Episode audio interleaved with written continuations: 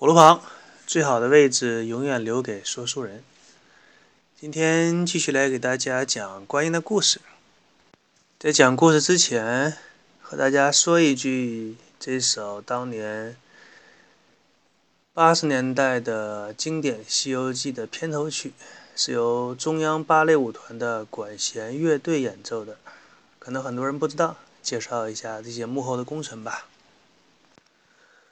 继续上期讲的内容，这个观音呢，为了完成如来佛祖交代的任务，首先去了一趟东土大唐，搞一下市场调查，看一看这个东土大唐当地的情况怎么样。一看呢，这个东土大唐这个地方没有人信佛教，旁边的善财童子看了之后有些泄气，就对观音说：“哎，菩萨呀，这个不行啊。”你看这个地方都没有人信，咱们推行佛教，看来这事儿不灵。但是观音菩萨不同意这种观点，反而对他身边的人说：“没有人信，这恰恰说明是件好事儿，因为正因为没有人信，所以它的潜力巨大。这块市场一旦占领了，那销量你就看吧，蹭蹭的往上窜的。这个观音菩萨呀，还是挺有经商头脑的。”他的这个做法和当初在商业帝国当中很有名的一个故事有异曲同工之妙，在这里呢，和我的听众分享一下这个故事。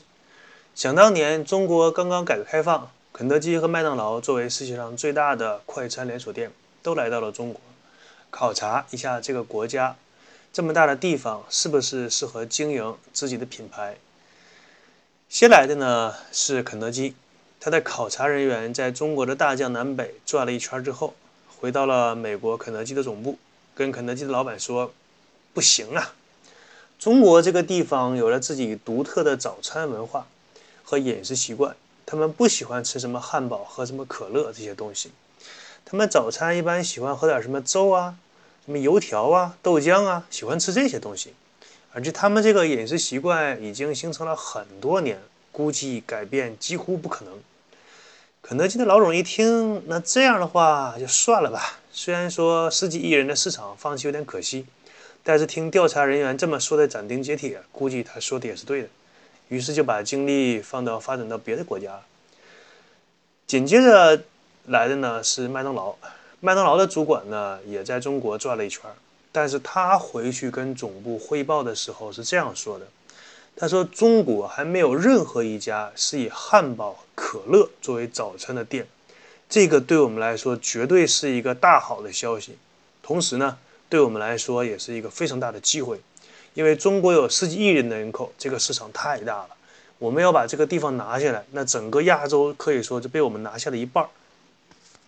后来的事情大家都知道了，就是麦当劳在中国大放异彩，连续将近二十年一直压着肯德基。”虽然后来肯德基也是马上跟进麦当劳，在中国开始自己的品牌快餐店，但是由于麦当劳有先发的优势，所以漫长的时间里一直是麦当劳在中国它的销量和品牌，呃，大众对它的认可全面的超越肯德基。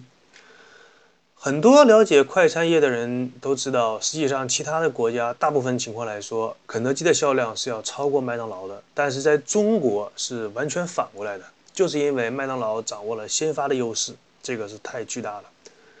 很多商业课上都会讲到这个案例，并且有人说肯德基的想法不对，没有了解当地市场。你一旦攻下这块市场之后，就会获得巨大的回报。其实除了这些想法的区别之外呢，还有一个非常关键的就是，肯德基当初派那个市场调查人员他是美国人，而麦当劳派出的市场调查人员是个台湾人。台湾人对中国的了解比美国要更加了解，所以说能够制定出符合当地实际情况的是一些符合中国的市场的战略战术。那讲完了这个故事之后呢，继续来给大家讲观音的故事。所以通过这个故事，我们就不难看出，观音菩萨呢对当时这个市场的理念是非常先进的。正因为没有人相信我们，所以这个市场才巨大。那想法有了，要如何实现这个想法呢？这个时候，观音下了一手非常漂亮的棋，那就是擒贼先擒王。那想一个什么办法让皇上呢信我们佛教呢？因为一旦皇上信了，那文武百官自然是跟着皇上，跟着他信的。那底下的老百姓肯定会跟着大臣百官去信。所以只要皇上信了，基本上这个国家也就信得七七七八八了。所以观音菩萨就略施手段，让那个唐太宗李世民梦游地府，梦到呢自己的魂灵呢来到了地府啊，报了个旅行团，一天一夜游，把唐太宗在地府里边吓得呀，连吓唬再哄。给皇帝弄得信了，用一句名人名言话说：“哎，不管你们信不信啊，反正我是信了。”皇上信了之后呢，那就好办了。皇权至高无上的那个古代啊，所有的人都要围着皇上转的。他信了，就相当于所有人都信了。俗话说得好，这个万事开头难。既然第一步都很成功了，那紧接着第二步那就更好办了。第二步呢，是把如来佛的弟子金蝉。金蝉子转世，投胎到唐僧的身上，然后让唐太宗拜他为玉帝，派他去西天取经。可以说呀，整个这个策划是非常成功的。我们来回顾一下，最开始应该是由佛教自己把他们的宗教向大唐这边给开展，宣传自己的宗教。后来变成什么呢？变成了大唐这边派人去佛教那边求取真经。举个生活中的例子，这就像是你本来应该是推着自己的车到小区里边卖你的东西，结果呢，观音菩萨这样一策划和市场营销之后，变成了老百姓拿着水费、电费的单子到你们的那个收费站主动给你交钱去了，这其中的差距那可大了去了。所以说，观音这个策划非常成功，而且很高明。那么在《西游记》的原著当中，这一段是如何描写的呢？这个在原文中啊，说观音来了，来到了东土大唐之后，遇到了一个土地庙，他就进到里面跟那个土地说：“我呢是佛祖派我来执行秘密任务的，这个地方呢我需要用两天，你呢赶紧换个地方，这个庙归我了。”土地听完之后，二话没说，扭头就跑，连什么家钥匙都没拿，就直接走了。事实上呢，这个土地佬是归天上玉皇大帝管的，也就是说，他是属于道家的势力。你观音的本领再强，你跟土地不是一个系统。说白了，你们两个人不是一个部门的。但是对于土地佬来说，你不是我的上司，不是我的领导，你也管不到我。那他为什么害怕观音呢？可见这个观音的手段呢，是在神仙圈里边非常有名的。可能有的听众不太了解。说观音菩萨能有什么手段呢？你看那庙里供的观音，慈眉善目的，是吧？看起来年纪不大不小，也就是一个中年妇女的形象。其实这个观音的形象啊，被我们本土化了。如果你去看佛教里的观音的话，他是男生，在佛教当中他是男性，后来传到中国，就不知道为什么变成了女性。而且据说呀，他手里拿着那个瓶子叫做清净琉璃瓶，这个瓶子是一件法宝。不管是人或者动物，只要装进那个瓶子之后，便会化为血水。可见他的手段。那为什么土地会害怕观音，害怕到这种程度？其实不光是他的法力高强，还有啊，他对自己的对手下手也是比较狠的。我们来看一下唐僧师徒四人去西天取经这一路上，可以给他们造成麻烦的，总结一下，分成三种势力。第一种呢是佛教内部的势力，第二种呢是道教的势力，第三种呢是野生的势力啊，也可以说是地方政权，什么自主创业的那些什么小妖精之类的，比如说白骨夫人、蝎子精。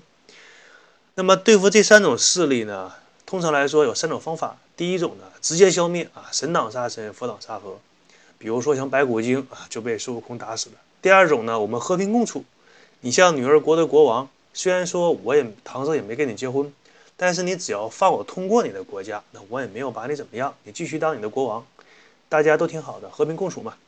第三种方式是我们双方坐下来先谈判啊，先谈一谈，你看能不能放我过去？不行啊，不行，那我弄死你，对吧？如果谈不妥的话，我们再动用武力。哎，这个其实平心而论呢，大多数情况是应该和平共处的方式去来西天取经的。毕竟呢，你只是路过人家那个地方。你又不是去拆迁去了，没有必要弄得双方你死我活。但是作为孙悟空的顶头上司，观音菩萨是怎么教给孙悟空的呢？他告诉孙悟空，这三种势力，不管是谁，你遇到了之后，全部给我干掉。不管你是归佛派的，还是道教的，还是地方政权，一个不留。沾上死碰着亡。你说的狠不狠？你们待的这些地方呢，全部归我。说白了呢，唐僧师徒这一路上。只要走过的路线，经过的所有的这些地方，全部都要划归到佛教的地盘儿。也不知道我的听众当中有没有玩过类似于像大风翁啊、什么卡卡颂啊之类的这种桌游？我扔个骰子啊，只要我引走过的地方都归我。还有就比较像中国古代那个跑马圈地，说我骑一匹马，在一望无垠的旷野上，我跑个圈儿啊，这个圈儿里边的地方都是我的私人领土。这里边有什么金矿啊、银矿啊、什么宝石矿，全部归我啊！石油什么的。据说呀，当年成吉思汗赏底下手下大将的时候，就让他们跑马圈地。有一个将领呢，硬是累死了三匹马。你说他跑下了多么大的一块地方？你说你干掉道家的势力和地方政权啊，这个可以理解，对吧？毕竟是不是跟你一个系统的？但是佛教内部的人，你为什么下手如此狠毒呢？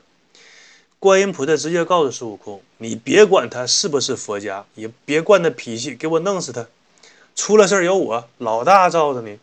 因为唐僧师徒经过的地盘，虽然说总的来说它是归佛教，但是这个地盘具体的管理人，他是由观音菩萨负责的。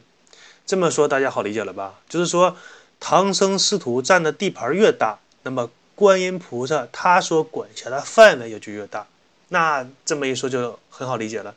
谁不希望自己的官儿大一点？谁不希望自己管的地方大一些呢？当主管的有几个不想当总经理的呢？就像我前面那些节目跟大家说的，如果仅仅你是为了去西天取经，那孙悟空背着唐僧一个筋斗十万八千里，是吧？雷隐士呢，把那个佛经装包里，哎，走，哎，再翻一个跟斗就到地方，又回去了，任务完成啊。那为什么要一步一步走呢？那就绝对不是仅仅为了取经，而是为了占地盘儿。所以说呢，唐僧师徒四人从东土大唐出发，到西天我佛，这中间的十万八千里，所有的这些地盘儿。全部归佛教，再说白一点，全部都归观音菩萨的掌管。所以说这一路上扩大了佛教的领地，扩大了关于观音自己的个人势力。想要完成这一目标，那手底下绝对要有个能打的。所以观音菩萨就看上了齐天大圣孙悟空。可以说呀，这个孙悟空啊，是观音手下顶级的金牌打手。用广东话说，孙悟空是这个老大的金牌马仔。孙悟空这个人呢，为什么选他呢？选他来做这个金牌打仔呢？你想想，猴啊，是吧？他能站在一个地方，他站得住吗？肯定是要上蹿下跳。所以说，孙悟空这个神仙，他本身你要是让他不惹祸，他简直就睡不着觉，浑身都难受，可以说是那种三天不打就上房揭瓦。实在是没有什么祸可惹，他能把房子给你拆了。所以说，当观音选择了孙悟空做他的打手之后，那这个《西游记》瞬间就变得精彩了。这一路上可以说是神挡杀神，佛挡杀佛，有后台的赶紧领走，没后台的就地打死。我们作为读者呢，那当然看着很痛快啊。当然，这期节目我说的也挺过瘾，不知道大家听的怎么样？那么这一期节目呢，就与大家分享到这里。我是和大家分享故事的游戏的影子我们下一期节目再见拜拜。